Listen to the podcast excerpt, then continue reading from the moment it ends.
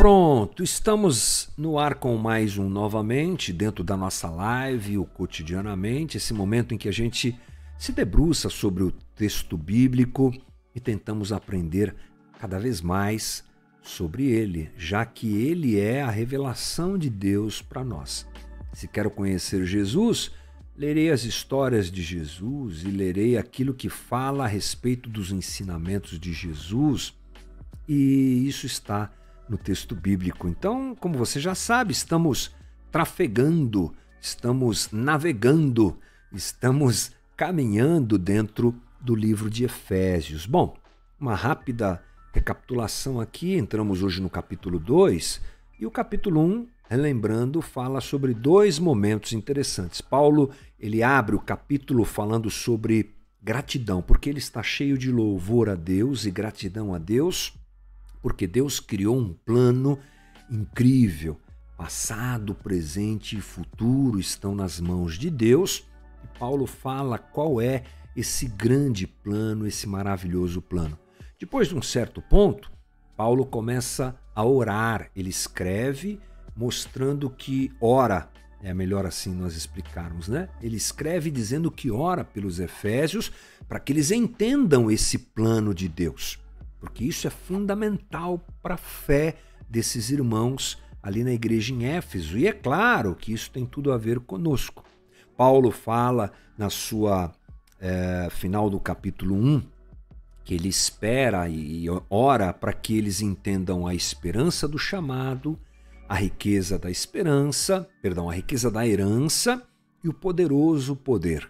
É redundante mesmo. A gente falou isso nas lives anteriores. É só você acompanhar aqui no, novamente nos episódios que já estão postados aí ou no podcast ou no canal da Casa da Rocha Guarulhos. Entramos no capítulo 2 e Paulo ele faz algo que a gente pode chamar de contraste. É isso mesmo. Por quê? Porque quando a gente quer ressaltar alguma coisa, é, quando nós queremos mostrar algo bom, a gente coloca algo mal do lado, não é? Esse contraste traz a valorização daquilo que nós queremos destacar. Paulo usa isso. Ele usa algo nesse sentido, ele faz um verdadeiro contraste, uma verdadeira comparação. Sobre o que? Vamos entender. Ele mostra o estado humano, o estado deplorável do ser humano, você já vai entender o que eu quero dizer com isso, e coloca em contraste com a obra de Deus na vida do próprio ser humano e o amor divino. Então vamos lá. Olha só o que ele diz no capítulo 2, versículo 1.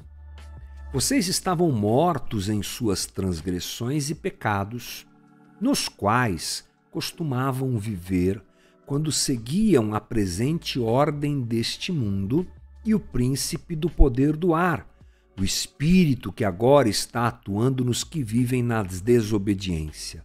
Anteriormente, todos nós também vivíamos entre eles, satisfazendo as vontades da nossa carne, segundo seus desejos, perdão, seguindo os seus desejos e pensamentos, como os outros éramos por natureza merecedores da ira.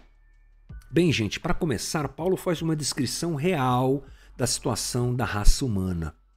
Todos os grupos aqui estão inclusos, todos os seres humanos estão inclusos, judeus e pagãos, todo mundo.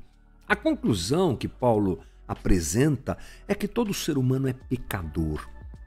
E esse essa ideia do pecado como uma realidade é, inexorável na vida do ser humano, ela deve ser sempre vista por nós, porque o homem caído, ele produz uma sociedade caída em todos os tempos e em todos os lugares. Essa é a condição universal do ser humano. E nós temos muitas coisas em comum com as pessoas, mas uma delas, e essa atinge a todos, todos, todos, todos, independente da raça, da cor, do credo, do tempo em que vivemos, é o pecado. O pecado não é uma simples erupção esporádica, alguma coisa que eu faço. Pecado é o nosso estado. É bom a gente se lembrar disso. A condição universal do homem não tem a ver com fazer, tem a ver com ser. Para isso, Paulo apresenta quatro fatores muito interessantes para fortalecer a nós e aos seus leitores, e aliás, nós como seus leitores, essa realidade de que somos pecadores e seres caídos. Ele nos chama, incluindo a ele mesmo, de mortos. Versículo 1. Vocês estavam mortos em suas transgressões e pecados, nos quais costumavam viver. Mortos, aqui, não é uma figura de linguagem, gente. É isso mesmo.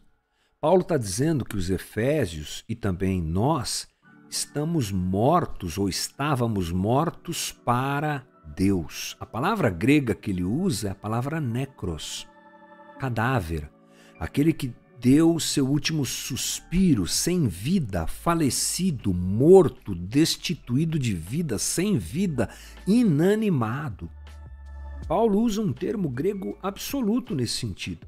Não há possibilidade de salvação em nossa humanidade. Estamos literalmente mortos em nossos pecados e delitos, carregamos a morte na nossa constituição humana. É a realidade da humanidade longe de Deus, que deve estar sempre diante de nós. Kurzweil diz assim: é como se o mundo todo fosse um imenso cemitério e cada pedra tumular tivesse a mesma inscrição: morto por causa do pecado. Achei essa descrição fantástica. E Paulo usa algumas palavras que são fortes nesse, nesse sentido, que fortalecem mais ainda esse conceito: transgressão e pecado. Transgressão tem a ver com delito, queda, um passo em falso, uma ofensa, estar perdido no caminho ou se tornar o caminho é, errado, ou tomar o caminho errado, né? Pecado, errar o alvo. Então, quando Paulo usa essas duas palavras juntas, ele quer deixar claro que o homem não consegue chegar à altura do padrão de vida que Deus lhe deu para seguir. Ele está incapaz. Pecado, transgressão, porque está morto diante de Deus. Paulo, então, traz três situações é, que devem ser destacadas também a respeito desse estado humano de morte. A gente pode perceber isso naquilo que Paulo está dizendo. O primeiro deles é que não existe vida fora de Cristo. Paulo está dizendo isso. Vocês estão mortos em vossos delitos e pecados, ou estavam. Se estavam, é porque estavam fora de Cristo. O tipo de vida que admiramos nesse mundo, gente, é bom que a gente saiba que não é vida. Agora há pouco estávamos falando sobre isso, a aparência. Né? A aparência que nos é apresentada, as mídias sociais fazem isso, todo mundo muito bonito, todo mundo muito vitorioso, todo mundo muito feliz. Na verdade, são cadáveres sem Deus. Eu sei que essas palavras são fortes e a intenção aqui não é ofender ninguém, mas não existe vida plena fora de Cristo. Ele é que une o homem e Deus. E sem Deus nós não vivemos. Ele é. Eu sou, é assim que ele se identificou a Moisés. Quando essas palavras são ditas por Deus a Moisés, Deus está se apresentando como o absoluto. Nele é que as coisas existem. Sem ele, nada do que foi feito se fez. Será que a gente consegue, pelo menos, tentar entender isso? É fundamental. Por quê? Porque o pecado é justamente a tendência humana, ele se manifesta nessa tendência humana em desprezar essa verdade. É o homem tentando viver por sua própria conta e risco. Já ouviu essa expressão? Eu é, não preciso de você, eu vou por minha conta e risco. É o que nós fizemos. Mas não dá para viver sem Deus. Não dá. É tipo peixe que quer viver fora da água. Deus é o ambiente onde nós vivemos efetivamente. John Stott diz assim: na esfera que é de extrema importância, que não é o corpo, nem a mente, nem a personalidade, mas sim a alma, tais pessoas, aquelas que estão fora de Cristo, não têm vida. Segunda coisa importante é que fazer o bem não define o estado do homem. Isso quer dizer o seguinte: às vezes nós falamos assim, tal pessoa, ela tem tudo para ser qualificada como alguém vivo, porque ela faz tantas coisas. Nós temos um estereótipo de vida apresentado, um paradigma apresentado pela nossa sociedade. A gente olha para aquela pessoa e fala: "Uau, que pessoa cheia de vida!" Por quê? Porque às vezes a pessoa é moralmente correta, é zelosa com a família, é uma pessoa generosa, uma pessoa responsável, uma pessoa boa. Isso tudo pode ser parte da vida de alguém, mas isso não significa vida como essa que nós estamos dizendo ligada a Deus. É. Podem fazer coisas boas aqueles que estão fora dessa ligação com Deus? Sim. Podem revelar inclusive muita bondade, como descreve Atos 28, 2, mas não fazem para glorificar a Deus. Vivem uma vida que é a vida da aparência e fazem o bem, mas não têm por objetivo glorificar a Deus. Fazem, às vezes, porque são ensinadas a fazerem, fazem às vezes porque acham que aquilo será o caminho para se aproximarem de Deus, e eu não estou desqualificando o bem que é feito por essas pessoas, por aqueles que não estão em Cristo. Todo bem, em certo sentido, vem do Pai das Luzes, né? Todo, aliás, todo bem vem do Pai das Luzes, sem dúvida. A gente não pode esquecer da graça comum que está presente dentro desse ambiente de morte que é a humanidade, que é esse mundo caído, e até esse bem que é feito por aqueles que não estão conectados a Deus pela pessoa de Cristo, foi Deus que colocou no coração delas. Porque em nós não existe bem nenhum. Não.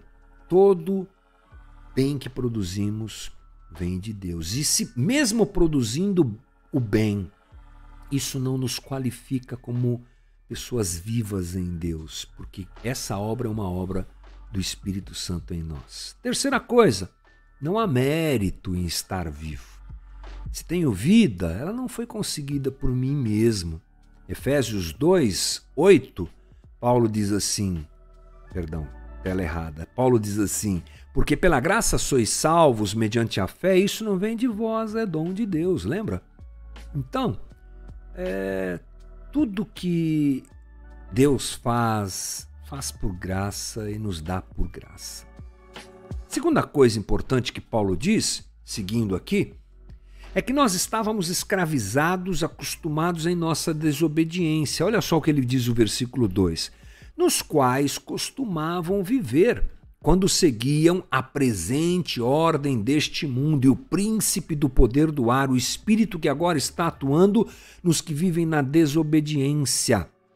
Anteriormente, todos nós também vivíamos entre eles, satisfazendo as nossas vontades da carne, seguindo os seus desejos e pensamentos. Escravizados e acostumados. É uma escravidão, no sentido de não se poder sair, mas Além disso, não se querer sair. É isso. É o que Paulo está dizendo. Nos quais andastes outrora, segundo o curso desse mundo. A palavra usada por Paulo está no grego aí, ó, peripatel, andaste, quer dizer caminhar, fazer o próprio caminho, progredir, regular a própria vida, tá vendo? Olha, conduzir a si mesmo, comportar-se, conduzir-se pela vida. Paulo está dizendo vocês eram escravos e não queriam ser libertos. Não só não podiam ser, como também não queriam. Por isso vocês andavam, construíam a própria vida de vocês dentro desses valores equivocados. E aí Paulo apresenta quais as forças escravizadoras do homem distante de Deus. Primeira, vamos lá, mundo nos quais costumavam viver, tá ali, ó, uh, quando seguiam a presente ordem desse mundo. Vamos lá, gente. Sistema que pressiona cada pessoa a se conformar com seus valores. Isso é mundo. Aliás, a palavra mundo aqui, pode ter certeza, eu não fiz a pesquisa, mas pode ter certeza que tem esse significado de sistema. A palavra cosmos, sistema. É Romanos 12, 2. João é enfático: quem ama o mundo não pode amar a Deus. 1 João 2,15. Tiago diz: quem é amigo do mundo é inimigo de Deus. Pensar além desse pecadinho nosso de cada dia e pensar mesmo num sistema. A gente às vezes ouve a palavra mundo, a gente não sabe muito bem o que quer dizer. Mundo quer dizer o sistema que nos cerca. Nós andávamos aliciados, dominados encaminhados a viver de um jeito que não é o jeito que Deus quer que a gente viva, é o jeito de gente morta viver, não gente viva. John Stott, vai faltar na tua tela aí, mas eu vou ler aqui, ó. Ele diz o seguinte: sempre que seres humanos são desumanizados pela opressão política ou pela tirania burocrática, por um ponto de vista secular repudiando a Deus, ou amoral repudiando absolutos, ou materialista glorificando o mercado consumidor, pela pobreza, pela fome ou pelo desemprego, pela discriminação racial ou por qualquer forma de injustiça, aí podemos detectar os valores subhumanos do presente século e desse mundo. O mundo é o sistema. Paulo fala também do diabo nos quais costumavam viver quando seguiam a presente ordem desse mundo, e o príncipe do poder do ar, o espírito que agora está atuando nos que vivem na desobediência, outro fator escravizante. Primeiro, o mundo, segundo, Satanás. É, a gente não valoriza muito Satanás. E acho que nem devemos, mas a gente também não despreza e também não devemos. Vivemos num tempo do secularismo onde a gente não quer ver, as pessoas não querem ver o transcendente, né? Mas o texto de Paulo e outros tantos deixa claro que o poder do diabo está aí, agindo nos filhos da desobediência, tanto quanto o poder de Deus age na vida do crente. É, é o mesmo verbo usado por Paulo para falar sobre Deus agindo na vida do crente, ele fala, utiliza para falar sobre o diabo agindo na vida daquele que não é de Deus. John Stott diz assim: como as Escrituras identificam o diabo como a fonte das tentações ao pecado, mas também como um leão e um assassino, podemos com segurança fazer remontar a ele, em última análise, todo o mal, todo o engano e toda a violência. Ele gera isso e ele potencializa isso, sem dúvida. Terceiro, terceira fonte de escravidão é a depravação.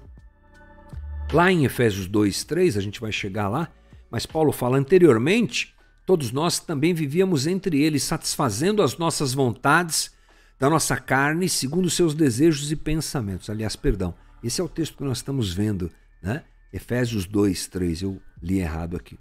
É a natureza humana caída, gente. É aquela natureza que age para que a gente deturpe o que é bom ele age na nossa natureza humana, essa depravação, uh, fazendo com que a gente transforme o que é bom em mal. Isso é depravação. Uh, Kurzweil diz assim: Todos os homens, antes da operação da graça redentora em seus corações, vivem segundo as inclinações da nossa carne. Isso significa que todos os não regenerados estão à mercê de suas paixões Trata-se de uma conduta controlada por impulsos irracionais, com a total impossibilidade de domínio do proceder. É a depravação total. Nesse sentido, dentro dos cinco pontos do calvinismo, é verdade. Depravação total. Uh, tais três agentes de escravidão agem no exterior e no interior. Olha o que o Hernandes Dias Lopes diz aqui. No exterior estava o mundo, a cultura secular prevalecente, no interior estava a carne, nossa natureza caída, e além desses dois, operando ativamente por meio dessas influências, havia aquele espírito maligno, o diabo, príncipe do reino das trevas, que nos mantinha em cativeiro.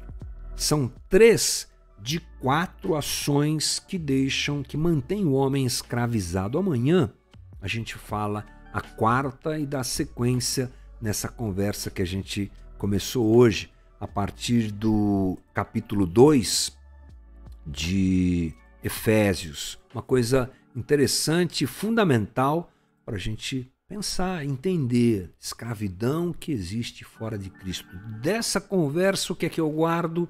Não há vida fora de Cristo. Não há vida. Quem está fora de Cristo está morto em seus pecados e delitos. Mas o papo continua amanhã. Amanhã a gente tem mais um novamente na área. Espero que tenha sido bom para você. Vamos lá.